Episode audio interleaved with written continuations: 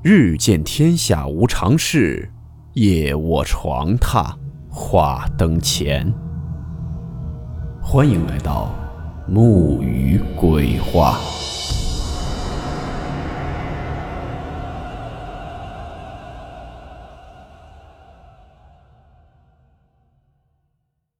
大家好，我是木鱼。今天这个故事仍然是那位青湖仙人分享的一个民间传说的故事。故事名称：木腿老太太上。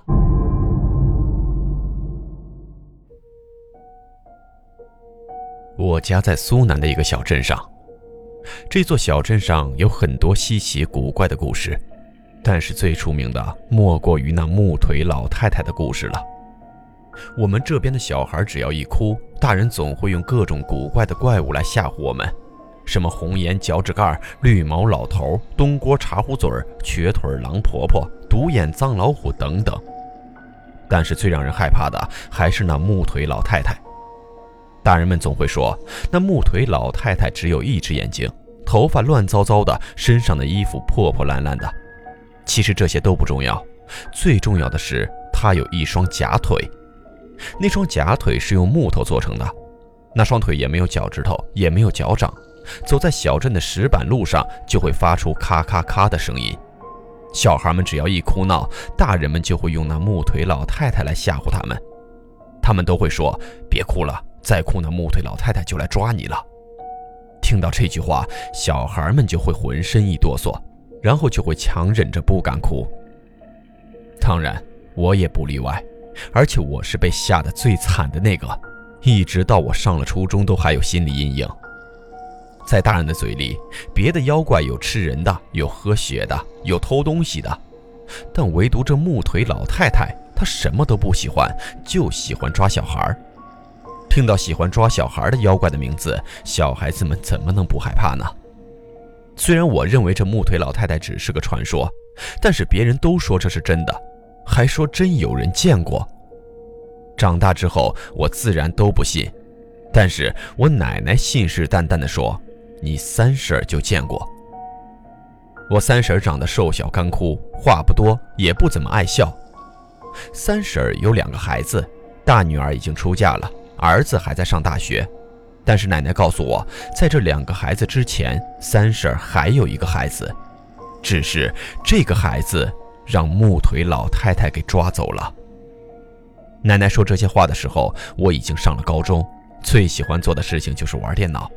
我的很多知识都是从电脑上来的，见识了电脑上的广大世界之后，对于奶奶这种胡说八道，我自然是不信的。但是有一年春节家族聚会，不知谁又说起了这个事情，我大伯娘、二伯娘还有其他的老人纷纷帮腔奶奶，都说奶奶说的这个事情是真的，三婶真的见过木腿老太太。对于这样的话，我自然是嗤之以鼻。可是我堂兄也过来凑热闹，说他也见过那木腿老太太。那时候我堂兄在南京读研究生，也不知道研究的是什么。说起我堂兄这个人，一直是我们家族的骄傲，个子高高大大的，人也很帅气，还特别的聪明，学习成绩一直都很好。不过据听说，我堂兄在上高中的时候也胡闹过，和一个女同学瞎搞，把女同学的肚子给搞大了。女同学大肚子之后，我堂兄就辍了学，私自带着女同学去了广州，谁都不知道。后来还是老师找到家里来，我大伯才知道怎么回事儿。他亲自去广州跑了一趟，带着人把我堂哥救了回来。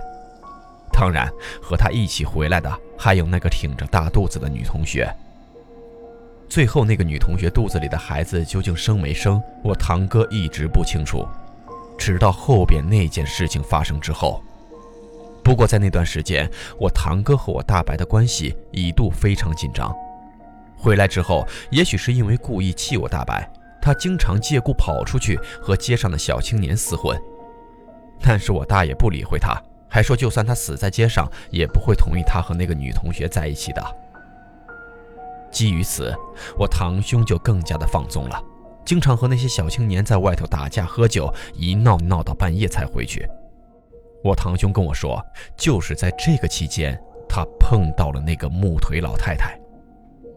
那天下午，我堂兄和小青年们在镇上和别人打了一架，打完架之后，晚上又一块喝了酒。喝完酒，他们骑摩托车把我堂兄送了回来，只不过没有送到家门口，而是放到了村口。我堂兄下车的时候，还在路边的河水里吐酒来着，吃的干丝和猪耳朵，连同啤酒都吐了出来，吐了挺大一片，还引来了不少小鱼儿。那酒吐完后，他出了一身汗，被风一吹，还清醒了一些，抹了抹嘴，我堂兄就往家走了。现在政策好，连农村都有路灯了。那时候什么都没有，最多就是在车站和饭馆有两个灯泡。所以，我堂兄虽然回家的路是大路，但路上漆黑一片，唯一的一盏灯就是在十字路口电线杆上的灯泡，再有就是诊所的门灯。不过诊所就在我堂哥家对面，看见诊所，我堂哥也就到家了。我们那儿雨水多。无论是冬天还是夏天，石板路上常年都是湿漉漉的，再加上河道、池塘也比较多，所以空气中地面上潮气也是非常的重。因此，在我们那里，老人的关节炎的概率也是比较高的。我奶奶就有关节炎，一到了阴天的时候，就疼得哎呦哎呦的叫唤。因为地上潮湿，所以人走在地上的声音都是啪叽啪叽的，特别是晚上。有时候一个人走路特别的响亮，就跟后边有人跟着似的，胆子小的真的都能吓坏了。但是我堂哥不怕，他身体好，打篮球很棒，所以胆子也大。但是那天他遇到的事情，觉得跟以往不太一样。我们那个地方因为地理的原因，所以房子建的都比较分散，从村口到我大白家要经过一段长长的路。这条路算是我们村的主路，都是用石板铺的，据说存在了有二三百年了。白天的时候，这条路上还挺热闹，可是到了晚上，因为也没有什么娱乐项目，所以路上也没什么人，再加上没有灯，一个人走确实挺瘆人的。要说距离，从村口到我堂哥家里，步行的话大概要二十分钟左右。那天天气还行。夜空中有毛茸茸的月亮，我堂哥摇摇晃晃地往家走，踩着潮湿的路面，偶尔传来谁家孩子的啼哭，还有不知道哪来的野猫哀怨的叫声。我堂哥正走着呢，就听到身后有一阵踢踢踏踏的脚步声。我堂哥喝了酒，加上胆子也大，所以他什么都不怕。他斜着眼回头瞅了瞅，身后不要说人，连条狗都没有。我堂哥是受过科学教育的人，他知道身后的脚步声是他走路发出来的回声，所以他看了一眼身后没人，也就没有在意，又继续往前走了。他往前又走了有一两百米，来到王传喜家的时候，觉得有点不太对劲了。王传喜他们家这一块比较好，所以一连盖了三栋房子，分别是王传喜两个弟弟和王传喜的。三个房子之间留了间距，成了两条小巷子。我堂哥走到第一条小巷子旁边的时候，就发现巷子里蹲着一个黑影。一开始我堂哥以为是只狗，因为那个黑影蹲在那里一动不动。当时我堂哥就生了恶作剧的心情，还捡了一块石头往黑影那扔了过去。石头没砸着那个黑影，但是落在石板上，发出了清脆的响声。王传喜弟媳妇听到响声，还在院子里问：“说是谁呀？哪个啊？”我堂哥听到人家的问话也没吱声，看见黑影不见了，他就继续往前走了。可是他走到第二个巷口的时候，发现了巷口里头又蹲着一个黑影。因为天色太暗，我堂哥也看不清楚，他还以为是第一个巷口那条狗跑到这边来了，就没有在意。我堂哥顺着路继续往前走。走了一会儿，忽然听到身后那踢踢踏踏的脚步声不见了，取而代之的是一种咔咔咔的声音。这种声音我堂哥很熟悉，就像那木棍用力的击打在石板地上发出来的声音。一开始听到这个声音，我堂哥没有在意，他以为还是回声。可是走了一会儿，就觉得有点不太对劲了。因为身后的咔咔咔的声音和他走路脚步声的频率一点都对不上，因为喝多了酒，他走得不急不缓，但是身后的那个咔咔声是越来越快，似乎在追赶他一样，而且那声音在他背后越来越近，听着那个动静，好像就马上到他身后似的。这个动静让我堂哥有点紧张了，身上的汗毛也都竖了起来。可是他猛地回头一看，却发现后面什么都没有，依旧是黑漆漆的。只是他身后不远处的电线杆子那里，好像有个什么东西蹲着。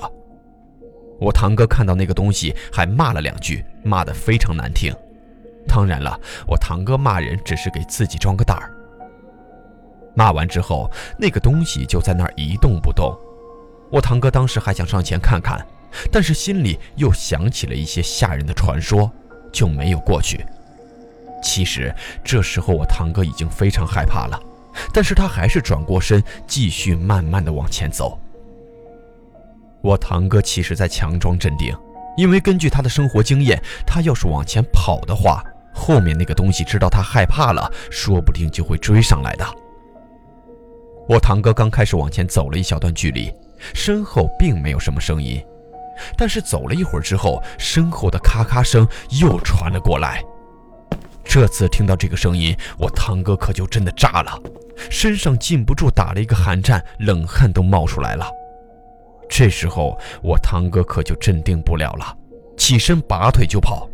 其实这时候我堂哥离家已经非常的近了，都已经看见那个诊所了。我堂哥看到诊所，发力一阵猛跑，跑的是上气不接下气，一溜烟的就到了家门口。到了家门口，他还喘了半天。喘完之后，他才发现家里没有人，这才想起来他爸爸昨天打工走了，他妈妈去照顾他的姥姥去了。其实我还有一个堂姐，那会儿我堂姐已经上了大学，不在家。家里没人倒是其次，主要是我堂哥手里没钥匙，这可把我堂哥给急坏了，身后有东西追着自己呢。本来他想翻进去的，可是他看见门口的石臼。想起来之前大娘给他说石臼下面有把钥匙，他这才翻开了石臼，拿了钥匙进了家。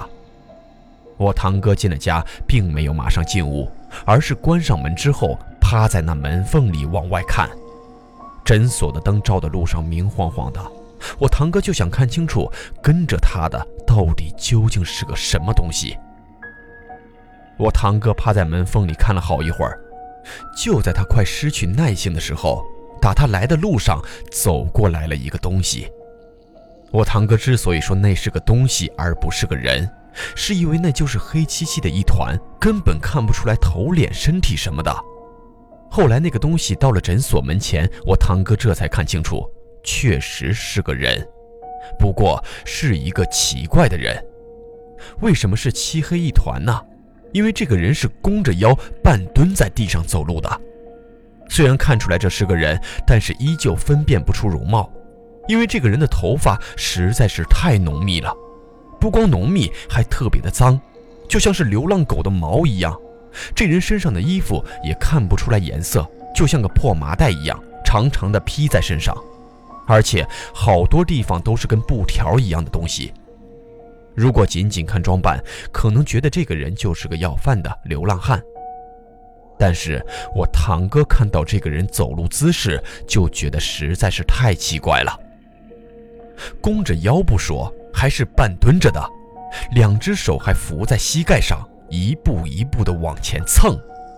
每蹭一步，地上就发出一声清脆的咔咔声。听着这个声音，我堂哥确定，刚才跟着他的就是这个人。只是我堂哥奇怪。这人走路怎么会发出这种声音呢？他仔细一看，这才发现这个人没有脚，而且这人膝盖之下连腿都没有，就是两根下细上粗的木棍。其实这会儿我堂哥已经没有那么害怕了，毕竟已经到了家里了，而且这一路跑跑得浑身是汗，酒意也醒了七八分。可是看这人那么走路，他心里还是有点瘆得慌。特别是看到他那一双木头腿的时候，当时我堂哥还想，既然是个人，那就没什么可怕的。当时看这人的时候，我堂哥是躲在门后的，通过门缝往外看的。为了能够更好的看清楚他的模样，我堂哥插上了大门，从门后挪到了厨房。我堂哥家的厨房是在大门东侧，厨房有一扇对外的窗户，可以看到外面的情况。可是，当我堂哥进了厨房，来到窗户这儿往外看的时候，那人却不见了。看到人没了，我堂哥还想这人是不是走了，他还四处撒摸了一圈就在他四处撒摸的时候，我堂哥忽然觉得窗台下有什么东西正在看着他。他这往下一看不要紧，就见窗台下的黑暗之中，一只眼睛正在冷冷地盯着他。我堂哥被这只眼睛吓了一跳，下意识地往后躲，脚绊在了厨房的板凳上，一屁股摔倒在了地上。厨房的地面都是水泥地。这一下摔得还挺疼。等我堂哥爬起来，悄悄地来到窗前，想看看窗下是什么的时候，却发现那只眼睛不见了。我堂哥知道那只眼睛肯定是那个人的，他也知道那个人没走，说不定就在外面什么阴暗处静静地看着他。所以他在厨房里屏声静气，蹲在窗前仔细地查找。可是他找了好一会儿，什么都没有找到。就在他以为那个人走了的时候，他忽然听到自家的大门发出了轻轻嘎吱的一声轻响。这个轻响听在我堂哥的耳中，无异于晴天霹雳，因为这个声音他太熟悉不过了，这是那门插的声音。可是家里一个人都没有，是谁在那儿拉门插呢？当时我堂哥想到了一种可能，心一下子就提了起来。我堂哥想到的可能就是那个人已经进来了。但是我堂哥转念一想，人都进来了，为什么还要拉门叉呢？想到这里，他轻手轻脚地离开窗下，他想去那大门那里去看一看。他蹑手蹑脚地离开了窗下，来到了厨房门口，悄悄地探出了脑袋。可是让他惊奇的是，大门后不要说人，连条狗都没有。可是更让他惊奇的是，那门插还在一下一下的往回抽，就像有一只无形的手在抓着那门插往后面拽一样。这可把我堂哥给吓坏了。而且这时候眼看着门插就要被拉开了，我堂哥不再犹豫，三两步跑到大门后，一把拽住了门插。我堂哥拽住门插的时候，那门插还一个劲儿地往后面挣扎，就像是有人和他抢这个门插的控制权一样，而且那力气极大。我堂哥一个身体健壮的小青年，差点都没有争过他。而且眼看那门插就差一点就被扒开了，差的那个距离也就一两厘米。我堂哥说，他知道门外就是那个拿眼睛看他的人。大门要是被这个人打开，不知道会发生什么事情。然而，就在我堂哥无比着急的时候，门外忽然响起了一声狗叫。这狗一叫唤，我堂哥就觉得门插一松，咔嚓一下就插上了。那门插上的那一刻，我堂哥就听到门外咯咯的两声轻响，听那个动静，就像是那个人在那儿轻笑一样。这个声响过后，我堂哥又听见外面响起了一声又一声的咔咔声。我堂哥说，那咔咔声就是那个人的木腿敲在石板上的脚步声，而伴随着这个声音，门外的那只狗发出了只有害怕时候才响起来的呜呜声，跑远了。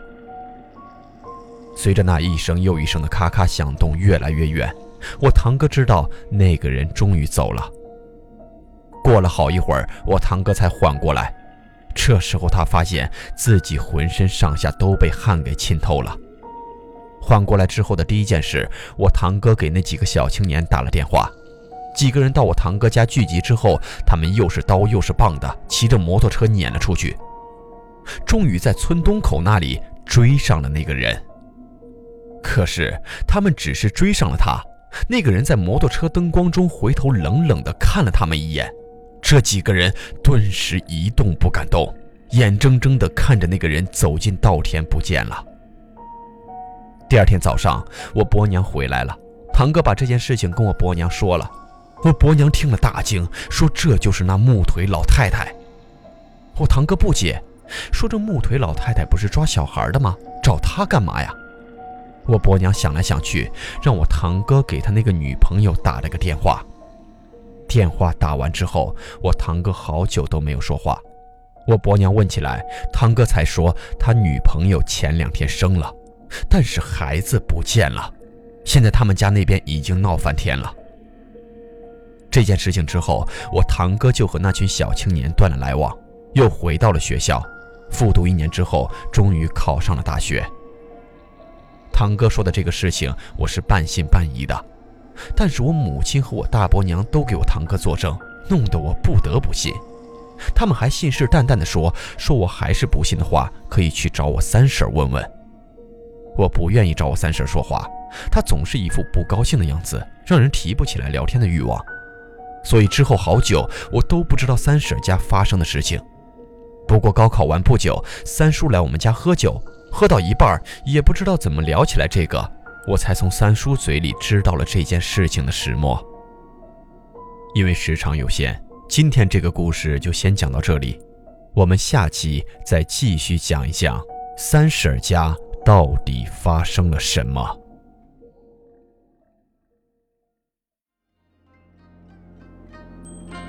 好了，我们今天的故事到此结束，祝你好梦，我们。明晚见。